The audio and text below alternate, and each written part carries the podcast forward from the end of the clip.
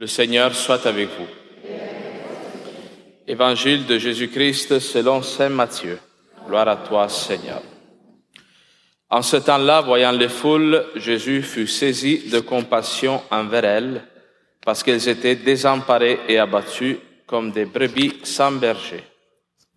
Il dit alors à ses disciples, La moisson est abondante, mais les ouvriers sont peu nombreux.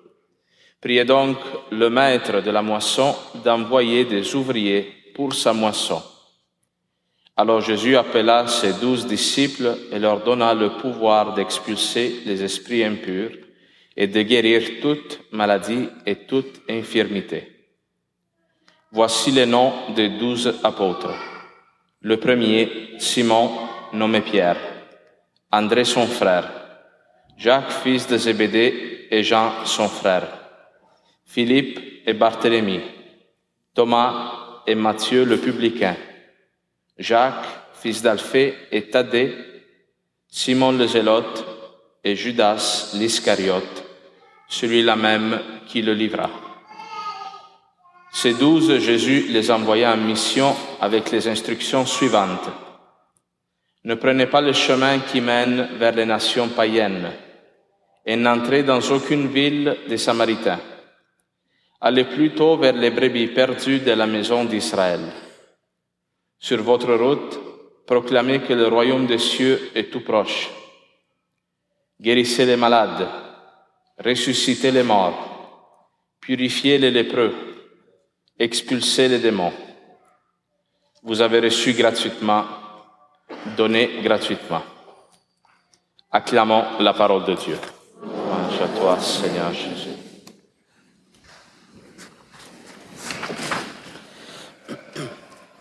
Alors, nous sommes dans le temps ordinaire. Maintenant, nous y sommes pour vrai, parce que après la Pâque, il y a deux euh, fêtes qui nous introduisent au temps ordinaire, qui sont la Sainte Trinité, il y a deux semaines, hein, et le Saint-Sacrement, le corps du Christ. Et ces deux fêtes euh, nous disent comment Dieu se fait proche de l'humanité, même après que Jésus-Christ ait vécu son ascension au ciel, parce que par la Pentecôte, l'Esprit Saint vient révéler la plénitude, la totalité de la Trinité. Nous savons que Dieu est un Dieu en trois personnes maintenant, et avec le Saint-Sacrement, on pourrait dire que le mystère de l'incarnation du Dieu qui se fait homme en Jésus-Christ continue, parce que tantôt Dieu se fait présent dans cette Église, dans la communion, hein, dans le pain et le vin. Et la première lecture qui nous introduit au temps ordinaire aujourd'hui, c'est Jésus qui appelle les, premiers, douze apôtres. Et pourquoi ça introduit le temps ordinaire? Parce que le temps ordinaire est le temps de la mission de l'Église. Et le temps dans lequel l'Église reçoit ce mandat du Christ de être porteur de cette bonne nouvelle de la mort et résurrection de Jésus. Par contre, il y a un thème aujourd'hui dans toutes les lectures qui est très très marqué. Et c'est quoi? C'est que quelqu'un qui reçoit un appel de Dieu doit d'abord être conscient et avoir fait l'expérience de ses limites, de ses faiblesses, de ses insuffisances. Parce que la première lecture, hein, c'est dans l'Exode, il y a Moïse qui euh, va monter sur le Sinaï pour recevoir les fameuses dix, euh, commandements sur les tables de la loi. Et Dieu rappelle à Moïse ainsi que tout le peuple, tous les chemins qu'ils ont parcouru jusqu'à ce moment-là. Tu diras à la maison de Jacob, vous avez vu ce que j'ai fait à l'Égypte, comment je vous ai porté comme sur les ailes d'un aigle et vous ai amené jusqu'à moi. Israël arrive à ce moment d'union, d'alliance avec Dieu en recevant les tables de la loi, après avoir vécu 350 ans d'esclavage en Égypte, après avoir douté plusieurs fois de la providence de Dieu. Vous vous rappelez le fameux récit de la mer ouverte. Hein? le peuple d'Israël se retrouve devant la mer rouge, le pharaon qui leur court en arrière pour les, tuer, et eux, ils se trouvent comme ça, pris entre la mer et, l'armée du Pharaon. Et ils doutent à ce moment-là de l'amour de, Dieu. Ils disent à Moïse, pourquoi tu nous, as, nous amené ici? On ne pouvait pas mourir directement en Égypte. Passe la mer, après ils murmurent contre Moïse et contre Dieu parce qu'ils n'ont pas d'eau, pas de nourriture. Hein. Est-ce que ton Dieu ne, pouvait pas, ne peut pas nous donner de la nourriture? On était tellement bien en Égypte avec nos oignons. Hein, manger des oignons à longueur de journée. Imaginez-vous euh, la laine qu'ils devaient avoir. Mais même ça, pour eux, c'est mieux que, d'être en amour avec Dieu. Non? Alors Dieu, pourquoi Dieu ne choisit pas un peuple comme les Romains, comme les Grecs, un peuple qui a affermi sa puissance par la puissance de son armée, par les conquêtes militaires ou par sa philosophie, sa science comme les Grecs. Non, Dieu choisit le peuple d'Israël qui est un non-peuple, est un tas d'esclaves au moment où Dieu le choisit. Parce que à travers cette faiblesse du peuple se déploie hein, la puissance de Dieu. Tout ce que le peuple d'Israël va faire de bien va être clair pour tout le monde que ça vient de l'amour de Dieu. Parce qu'ils sont un peuple petit, pauvre, non? Et dans l'évangile, euh, il y a un peu la même situation. Il y a Jésus qui commence son ministère public et euh, il dit qu'il promène son regard sur les foules. Jésus regarde les foules qui sont devant lui. Et fut saisi de compassion envers elles parce qu'ils étaient désemparés et abattus comme des brebis sans berger. Non, des gens qui cherchent la vie à tâtons, qui ne savent pas où est la vérité, qui n'ont aucune direction à leur vie, ils essayent de survivre du mieux qu'ils peuvent, ne connaissent pas la vérité. Hein? Et, et, encore une fois, qu'est-ce que Jésus fait pour euh, répondre aux besoins de cette foule? Il va appeler les douze apôtres. Alors, les douze apôtres, c'est qui Là, il nous donne les, prénoms. Simon, nommé Pierre. Simon, on dit clairement dans les actes des apôtres qu'il était un homme sans instruction, qui savait à peine lire et écrire. Et Jésus le choisit pour faire de lui le premier pape. Avec André, son frère, qui ne devait pas être bien, bien plus bright que lui. Jacques, fils de Zébédée, son frère Jean. Deux gars qui veulent faire la carrière. À un moment donné, Jésus marche vers Jérusalem. Eux s'approchent de Jésus avec leur maman et ils demandent est-ce que nous pouvons être à ta droite et à ta gauche dans le royaume des cieux? Ils n'ont rien compris là. Ils n'ont pas compris que suivre Jésus-Christ, c'est être au service des autres, c'est pas être le premier. Hein? On veut faire la carrière. Thomas, euh, un homme qui doute jusqu'à la résurrection, si je ne mets pas mon doigt dans ses plaies, non, je ne croirai pas qu'il est ressuscité. Simon le zélote, un terroriste, littéralement, un gars qui faisait, qui mettait des bombes. Là. Judas l'Iscariote, le traître. Mais pourquoi Jésus hein, continue de choisir des hommes faibles? Parce que Jésus est capable de regarder nos faiblesses en nous avec miséricorde. Ce regard que Jésus promène sur les foules est un regard qui va au-delà de l'apparence. Parce que tout le monde essaye de paraître parfait, de paraître beau, gentil, fin, nous, ici au Québec, on est fort dans ça. Hein? Puis comment ça va? Ah oui, ça va bien, ça va bien. On veut toujours paraître impeccable. Et d'où nous vient cette nécessité-là, là, d'être bon dans tout, de ne manquer en rien et de mépriser nos défauts, nos mauvais traits de caractère, notre colère, euh, notre paresse, des fois, nos repliements sur nous, nos petits euh, mémérages. Où est-ce que ça vient là Qu'on ne peut pas s'accepter faible?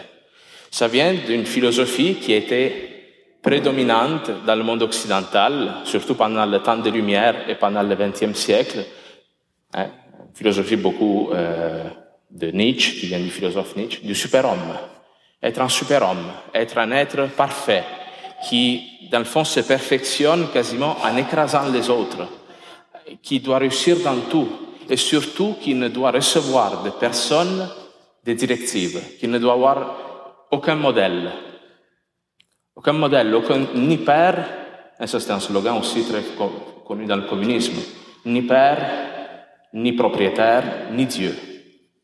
Personne au-dessus de toi.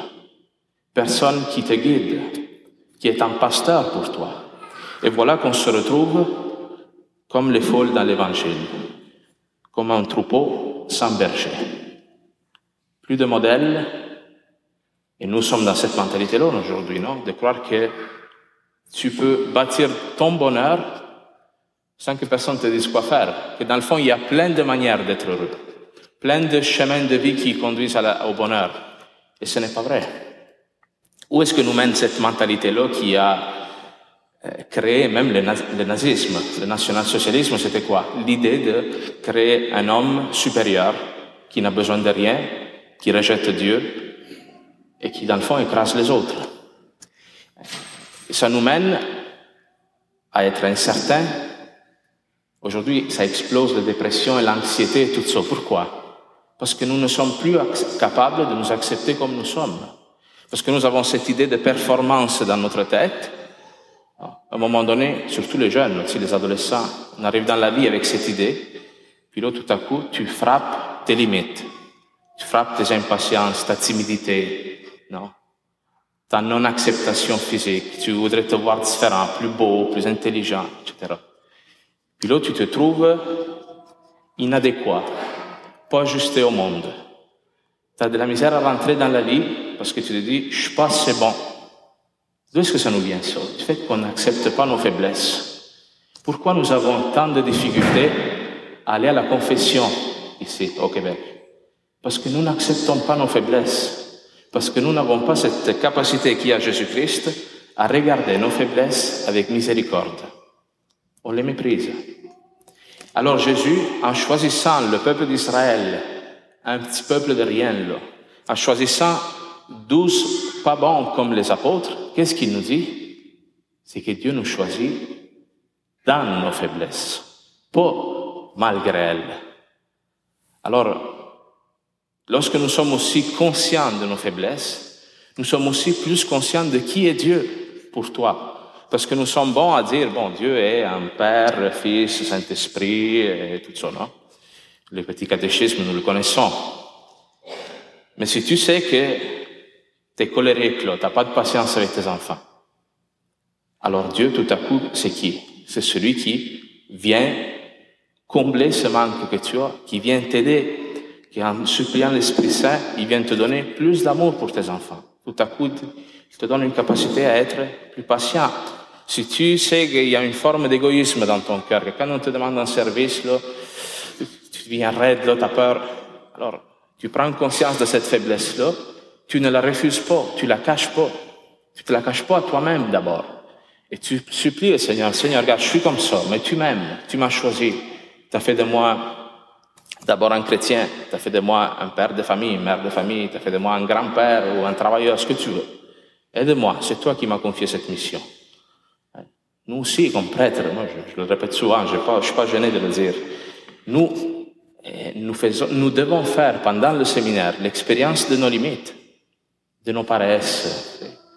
C'est extrêmement facile pour un prêtre de devenir un vieux garçon là, qui s'occupe juste de lui-même. T'as pas d'enfant pour te sortir de ton confort, tu sais. T'as pas de femme qui chiale après toi, C'est comme toutes vous autres, non?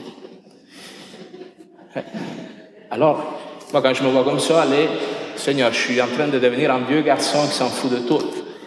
Aie pitié de moi. Aie pitié de moi. Alors que Dieu nous aide, nous aide à nous tous à ne pas, je le répète, excusez-moi si je me répète, mais c'est important, à ne pas fuir nos faiblesses. Parce que, où dit Saint Paul, où le péché abondait, la grâce a surabondé. Nos faiblesses nous mènent à Jésus-Christ, comme la croix nous mène à la résurrection. Alors, comme je le disais en début de célébration, prions maintenant aussi pour ces enfants qui vont recevoir ce mandat que les apôtres même reçoivent. Le monde souffre parce qu'il ne connaît pas la vérité de Dieu, ne connaît pas une direction, ne connaît pas qu'il y a une espérance face à la mort qui a une vie éternelle. Et en voyant ces foules-là qui vivent sans un sens, hein, Dieu suscite aujourd'hui encore deux enfants, hein, Rose et Oli, James, excuse-moi, pour les envoyer dans le monde, pour qu'en étant formés par leurs parents, leurs parrains et marraines, ainsi que par toute la communauté chrétienne, ils soient capables d'apporter une parole d'espérance au monde. Alors prions pour ces intentions.